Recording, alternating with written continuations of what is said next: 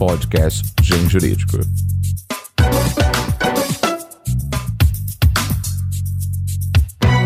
Olá, ouvintes do mundo jurídico. Meu nome é Daniela Oliveira e eu sou editora do Grupo Gen, editoras Atlas, Forense e Método.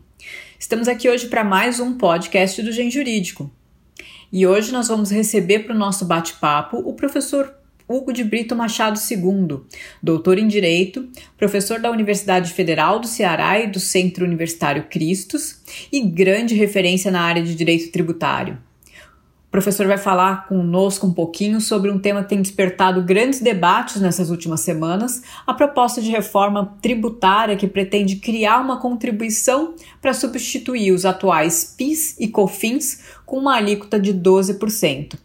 Essa nova contribuição incidiria sobre diversos setores e produtos, um deles o livro. Mas antes da pauta, um breve recado para você, ouvinte. Apresente-o no podcast do Gen Jurídico para um amigo ou amiga que ainda não conhece o nosso podcast, ou mesmo que não conheça podcasts. Vamos aumentar o tamanho da podosfera. Olá, professor, é um grande prazer recebê-lo aqui.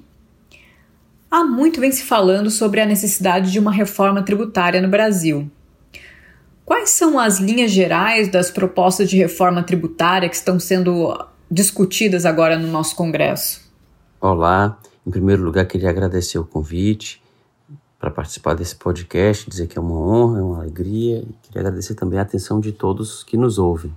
Com relação à pergunta, muito bem colocada, muito bem formulada, o que nós podemos dizer é que, embora haja um ou outro aspecto que pode não dizer respeito ao que eu vou dizer agora, uma tentativa de tributar com o IPVA as embarcações de aeronaves, por exemplo, uma outra alteração pontual na Constituição para tentar contornar o um entendimento firmado pelo STF sobre o assunto, ou para se amoldar esse entendimento, mas no essencial, a proposta, a principal proposta de reforma tributária que tramita no Congresso, que é a PEC 45, e a PEC 110 são as duas que tramitam é, com maior probabilidade, uma das duas, ou uma fusão de ambas, é o que há mais probabilidade de ser aprovado, se vier a ser aprovado uma reforma.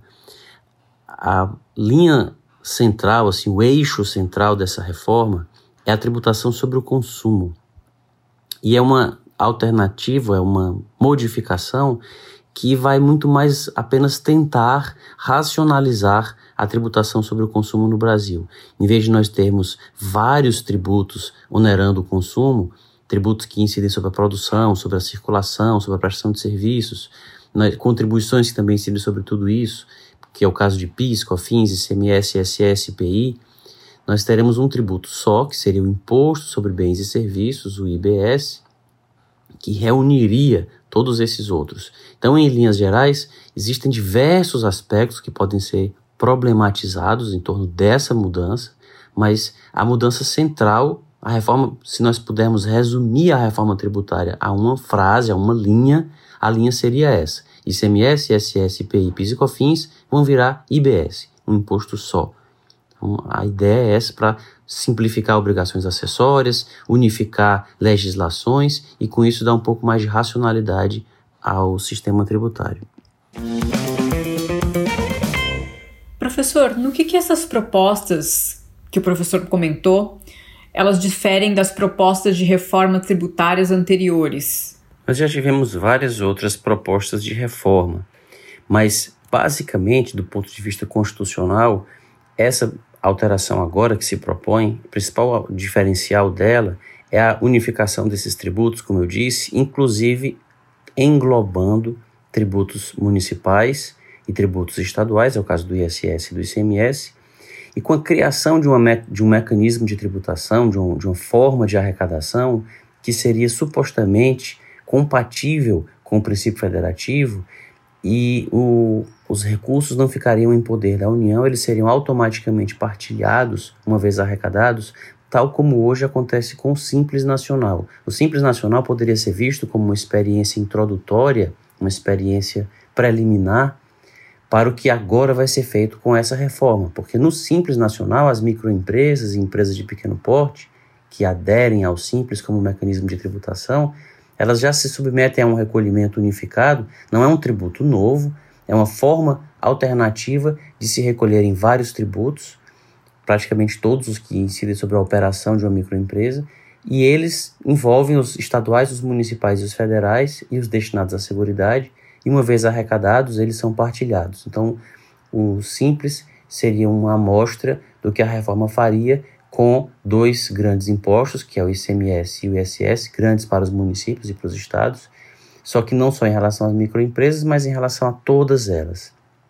E o outro diferencial seria o fato de que o IBS seria, pelo menos na promessa, um imposto não cumulativo puro. Ele teria a técnica da não cumulatividade implementada na sua inteireza, na sua maior amplitude, com a adoção de uma técnica de créditos financeiros.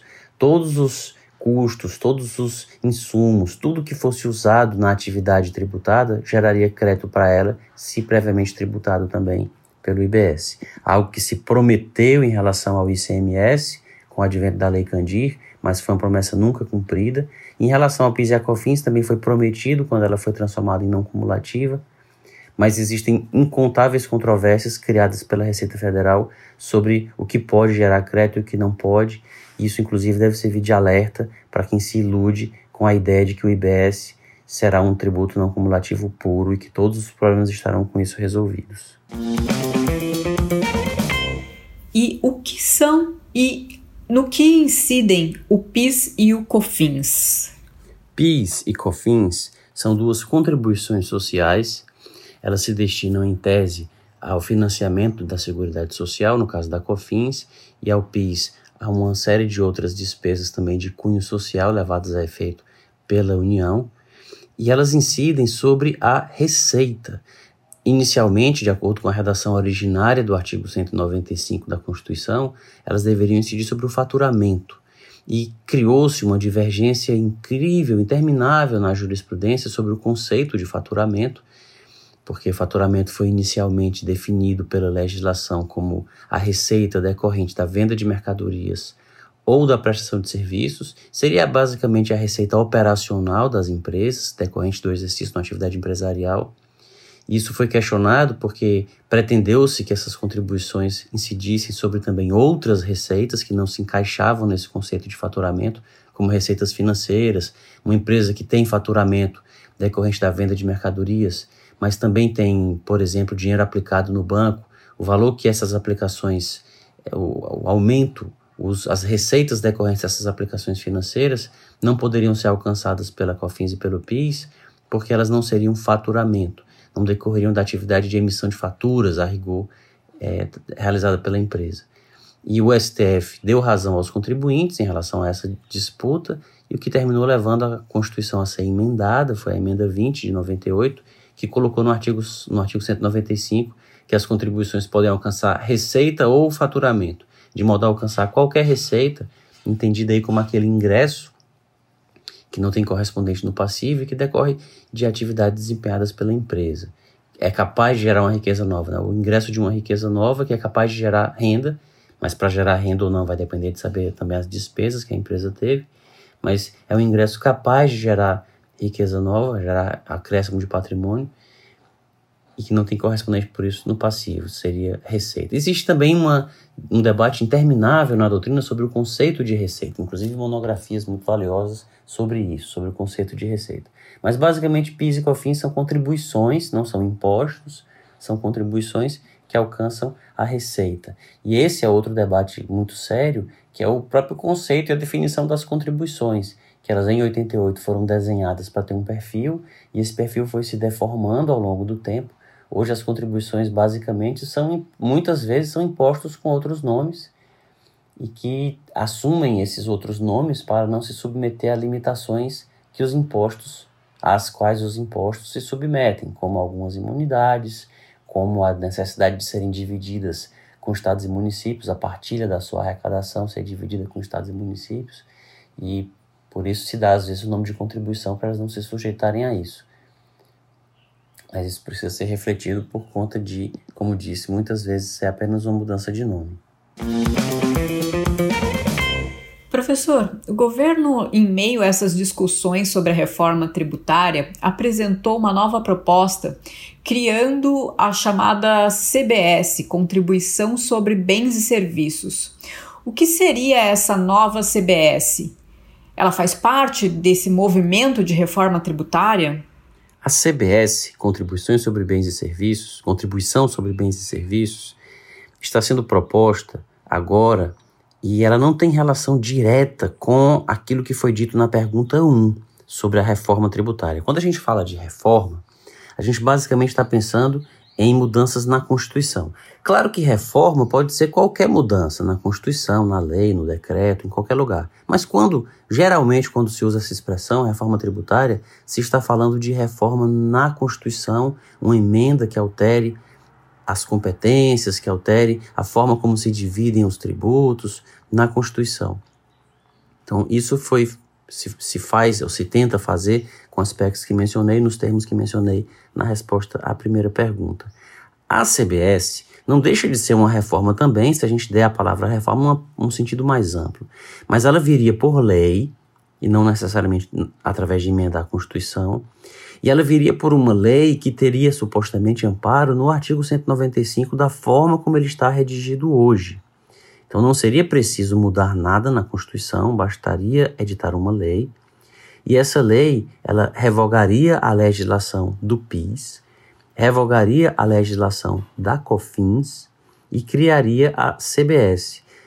Ela iria no mesmo sentido da reforma que mencionei na pergunta número 1, na primeira pergunta, que seria o sentido de racionalizar, de simplificar, unificando, unificando tributos que são repetidos para evitar duplicação de trabalho, duplicação de legislação, duplicação de obrigações acessórias, duplicação de burocracia. Então, por isso, seria mais racional, em vez de ter PIS e COFINS, que são quase que duas, duas gêmeas, muda basicamente muda a destinação do, da arrecadação, mas para o contribuinte isso não é muito relevante, e a alíquota.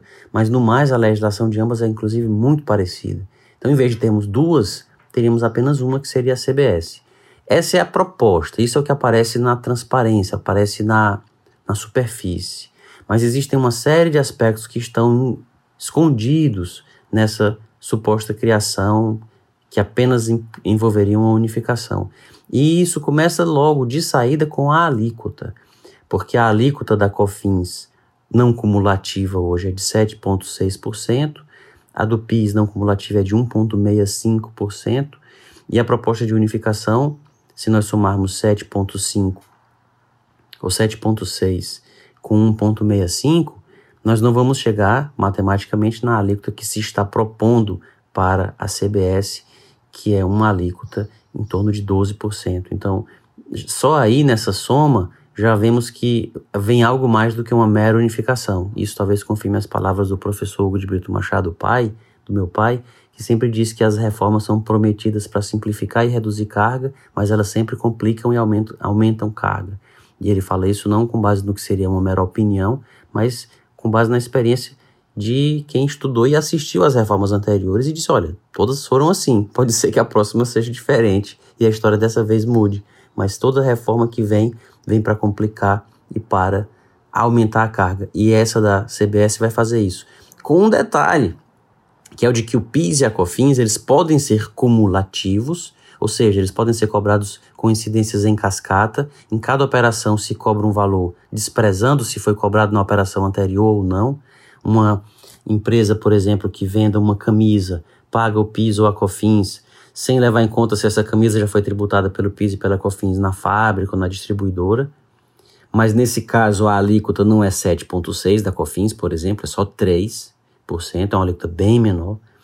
Então, as empresas que se sujeitam ao regime cumulativo, hoje, pagam 3% de COFINS e pagam 0,65% de PIS. E há uma vinculação do regime de tributação do PIS e da COFINS com o imposto de renda.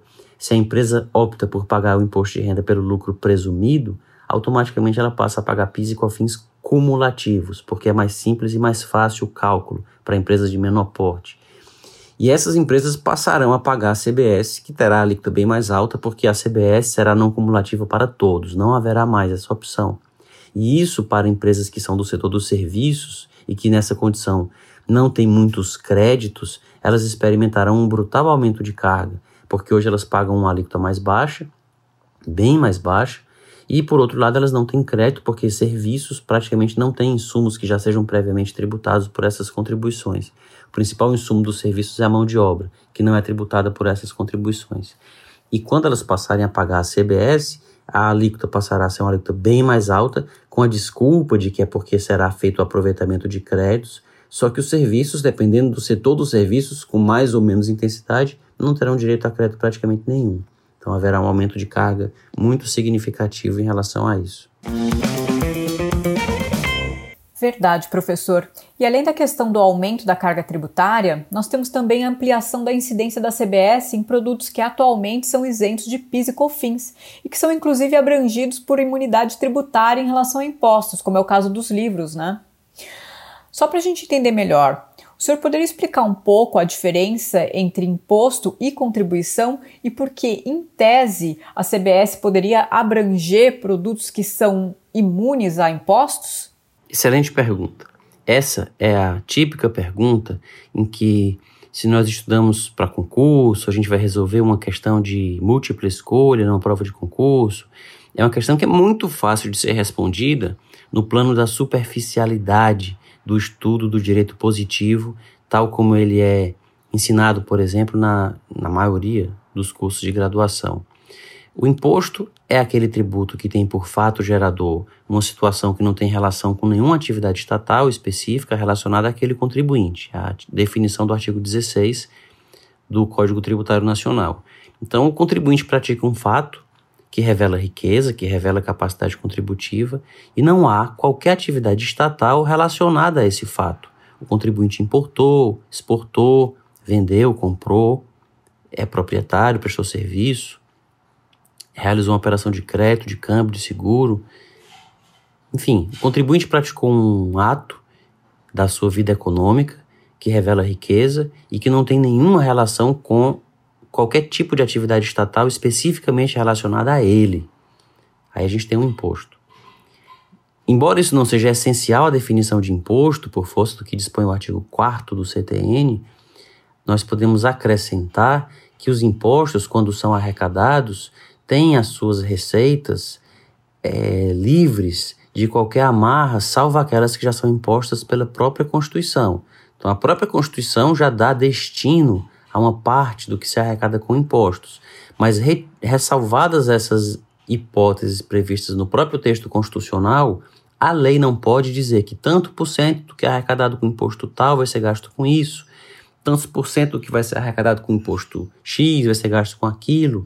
O legislador infraconstitucional não pode amarrar a aplicação de impostos, que, que deve ser decidida pelo Poder Executivo. Já as contribuições se caracterizam pelo contrário disso, quase, em, em, relação à destinação.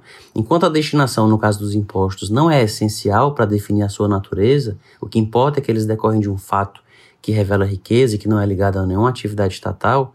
No caso das contribuições, se diz que a destinação é o seu elemento diferencial, que as contribuições seriam sempre um instrumento para a realização de finalidades indicadas na Constituição e que nessa condição a aplicação dos recursos com, ela, com elas arrecadados seria essencial para caracterizar a sua natureza. A contribuição só seria contribuição porque destinada à saúde, à seguridade, à intervenção na economia e assim por diante. Então seria isso que caracterizaria as contribuições e as diferenciaria dos impostos. Mas eu comecei a resposta dizendo que essa é uma pergunta importante e que essa resposta que eu dei é uma resposta superficial.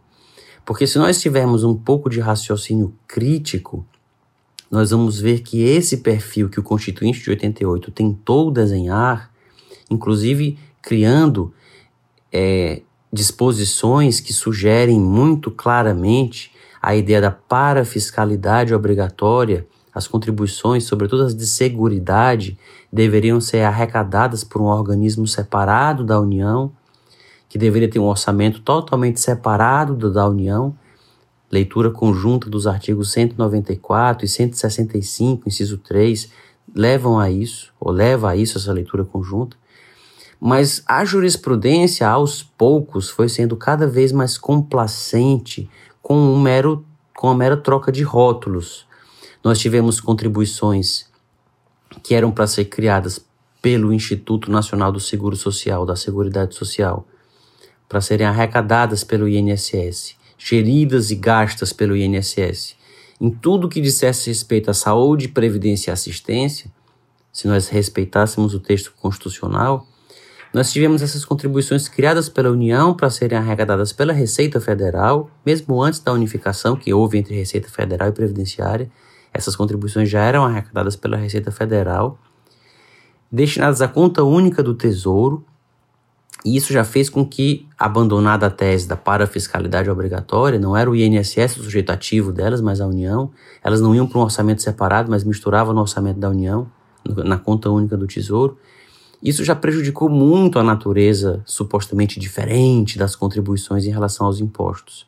Mas o STF foi complacente com isso, disse que não tinha nenhum problema, que o fato de a contribuição ser arrecadada pela União e entrar no caixa único do Tesouro não prejudicava sua natureza, porque depois ela seria destinada às finalidades essenciais. E se não fosse, isso não prejudicaria a cobrança não invalidaria a cobrança. Eventual ilegalidade na destinação dos recursos não contaminaria a validade da contribuição como um todo. E essa foi a, a senha que o STF deu para que a União passasse a instituir contribuições com os mais variados nomes, inclusive para substituir impostos que eram considerados inconstitucionais como impostos, e eles voltavam como contribuições, e com a grande vantagem de que elas não são partilhadas com estados e municípios, via de regra, com exceção da CID Combustíveis, por conta de uma emenda que depois veio impor isso. Mas elas não são partilhadas com estados e municípios. Então, as contribuições passaram a responder por uma parcela importante da arrecadação federal.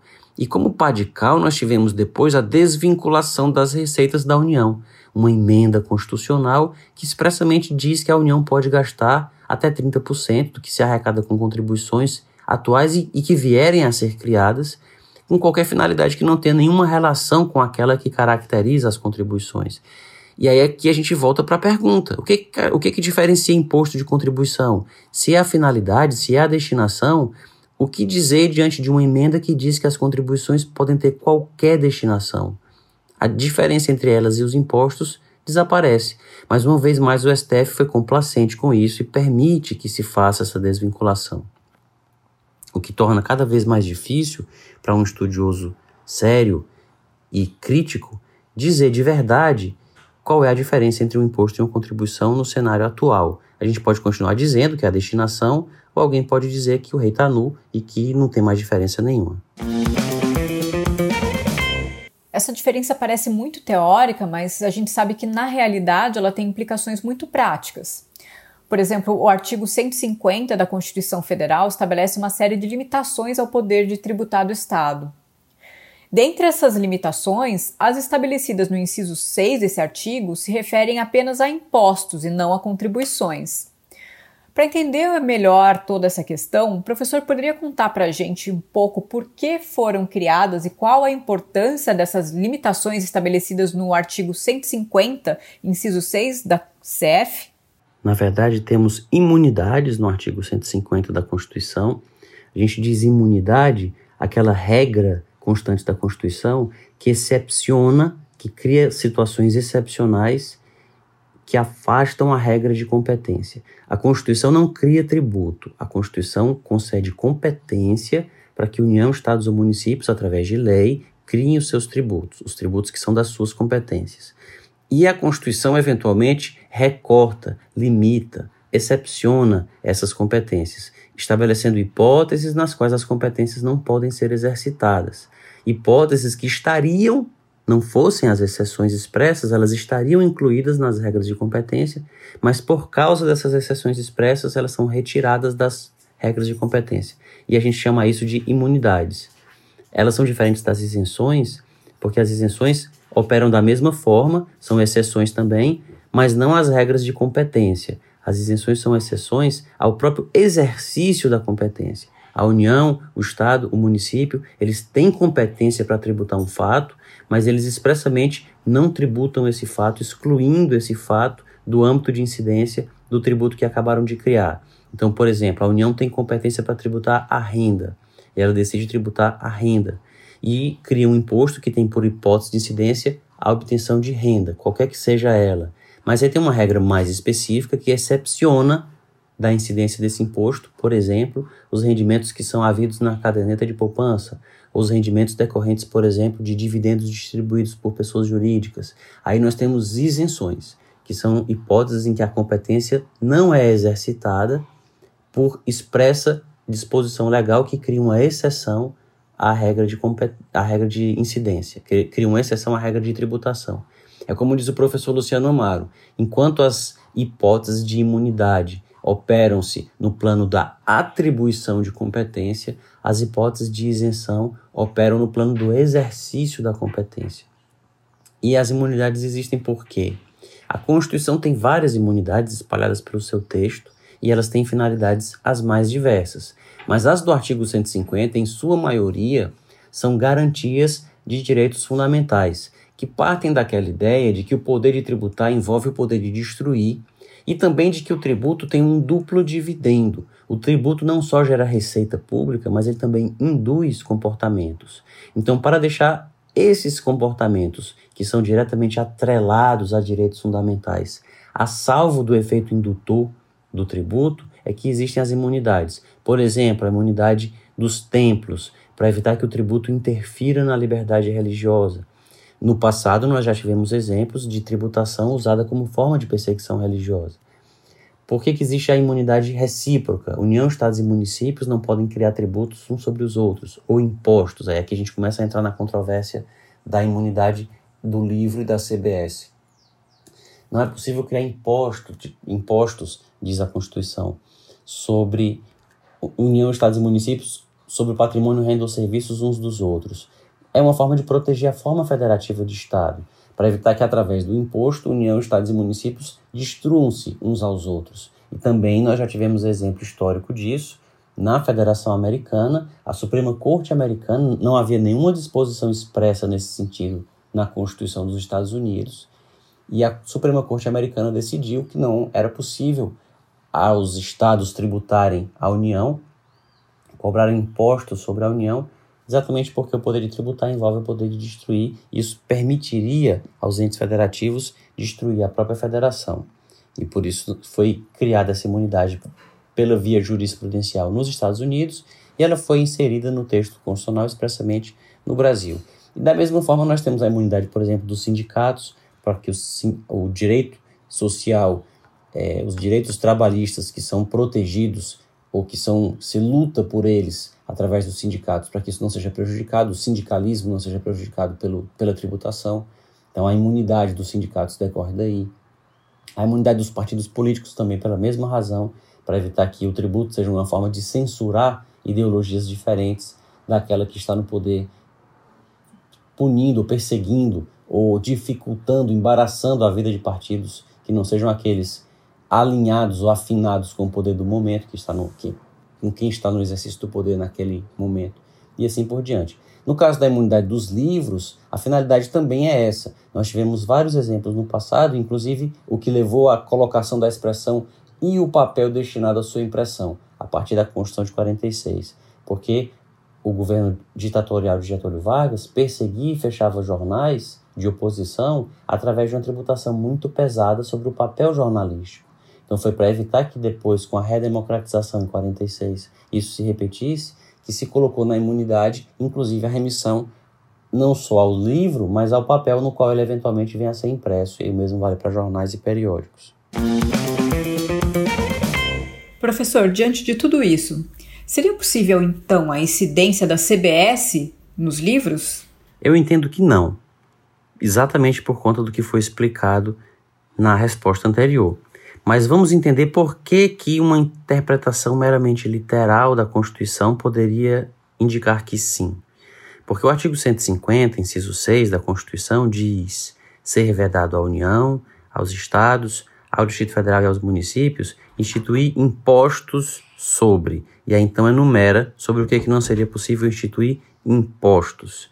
E as contribuições não são impostos e, portanto, elas poderiam ser cobradas sobre livros. O PIS e a COFINS não eram cobrados por uma disposição legal que os excepcionava, mas em tese a União poderia já desde o começo, cobrar PIS e COFINS sobre livros, jornais e periódicos, por essa visão. Entretanto, se nós considerarmos que a finalidade da imunidade é proteger um direito fundamental de uma perseguição através do tributo, se nós considerarmos que praticamente não existe diferença entre impostos e contribuições hoje, principalmente porque as contribuições podem ter fatos geradores muito parecidos com os dos impostos.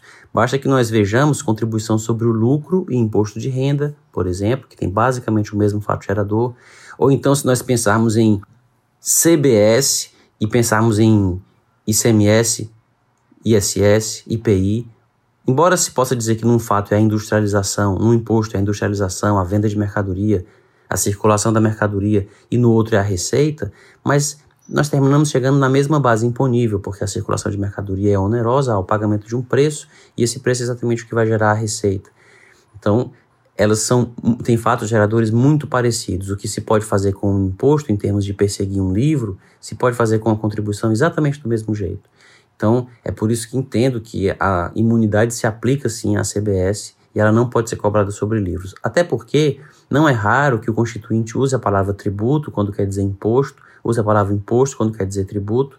O próprio Supremo tem várias decisões já nesse sentido e no caso de pensarmos no artigo 150, inciso 6, há disposições ali que poderiam nem estar escritas. Se elas poderiam nem estar escritas, como foi o caso da imunidade recíproca nos Estados Unidos, não estava escrito. Então, se poderia nem estar escrito, quem pode o mais pode o menos. É, seria possível nem escrever, mesmo assim não seria possível cobrar a contribuição do livro. Aí porque explicitaram que o imposto não pode ser cobrado do livro, então é porque agora a contribuição pode. Nem tudo que não está escrito é, é permitido porque se escreveu o que não é permitido. Se disse que não é permitido tributar livro com imposto, mas se esse artigo poderia nem existir, não seria possível tributar nenhum, não seria possível cobrar nenhum tributo do livro, não será possível cobrar a CBS do livro. Professor, e segundo a proposta do governo, existem isenções previstas para a nova CBS? Sim, o projeto de lei prevê algumas isenções. Por exemplo, para templos de qualquer culto, o que é inclusive uma, uma contradição, porque os templos também são imunes. Então, por que que se, se a ideia de que a imunidade não alcança contribuições, alcança só impostos, por que, que no artigo 150 estão colocados os templos como imune apenas a, imunes apenas aos impostos e o projeto estende isso, dando a isenção também para os templos, e no caso dos livros, não. Por que, que é feito isso? Qual seria a relevância de se proteger mais a religião, por mais importante que ela seja, do que o conhecimento, do que a ciência? Então, para o livro, tributo. Para o culto religioso, imunidade, ou no caso, isenção, se, se prevalecesse a tese de que a imunidade não os alcançaria. Na verdade, ambos devem ser considerados imunes e ambos devem ser considerados como não incluídos no âmbito da CBS. E quais seriam os possíveis impactos da incidência dessa nova contribuição nos livros? Teremos vários impactos. O primeiro e mais evidente seria sobre o mercado editorial brasileiro que já passa por uma situação difícil por conta da concorrência com a internet, a concorrência com não só com a Xerox, que sempre existiu, mas a concorrência com o PDF, a concorrência com a videoaula no YouTube, a concorrência com uma série de outras mídias e a dificuldade mesmo da conjuntura atual por conta da Covid, por conta de uma série de outros aspectos que várias empresas de vários setores enfrentam, vários ramos enfrentam. Então, a inclusão de mais esse ônus levaria um setor que já está inteiro fragilizado a uma situação de ainda maior fragilização. E se nós somarmos isso à proposta que foi sinalizada pelo governo de compensar o aumento da carga tributária sobre o livro, com a compra que o governo vai fazer de livros para distribuir com as pessoas pobres, isso vai tornar a situação ainda mais complicada. Porque se a finalidade da imunidade é evitar a censura através do tributo, o que, que essa CBS vai fazer? Ela vai levar um aumento expressivo da carga tributária das editoras, das livrarias, que terão que se submeter a esse tributo. Essas editoras, essas livrarias não aguentarão, muitas delas, ou terão muita dificuldade mas algumas serão agraciadas com compras feitas pelo poder público que vai comprar os seus produtos para distribuir com todos, com o público. E é claro que o governo não vai comprar livros de todas as editoras, de todas as matérias, de todos os assuntos, de todas as ideologias. Se hoje, quando qualquer cidadão vai a uma livraria, ele escolhe que livro ele quer comprar, com essa proposta aprovada, algum burocrata do governo vai escolher quais livros comprar para dar de graça para o público e quais livros serão deixados à sorte do mercado, um mercado sujeito a um tributo altamente pesado e que poderá levar ao fechamento das editoras. Então isso cria o um cenário perfeito para a seletividade tributária em relação às ideias que os livros vão veicular, que é exatamente o que a imunidade não é o que a imunidade visa evitar. Então, as consequências poderão ser muito ruins. Professor, muitíssimo obrigada por conversar conosco sobre um tema tão importante, não só para nós do mercado editorial e para o mundo acadêmico, mas para a sociedade brasileira como um todo. Os livros são um instrumento fundamental de transmissão de conhecimento e um aumento de impostos em meio a uma crise econômica como a que vivemos atualmente é realmente muito preocupante. E você ouvinte, se gostou, não esqueça de indicar o podcast do Gen Jurídico para os amigos. Podcast Gen Jurídico.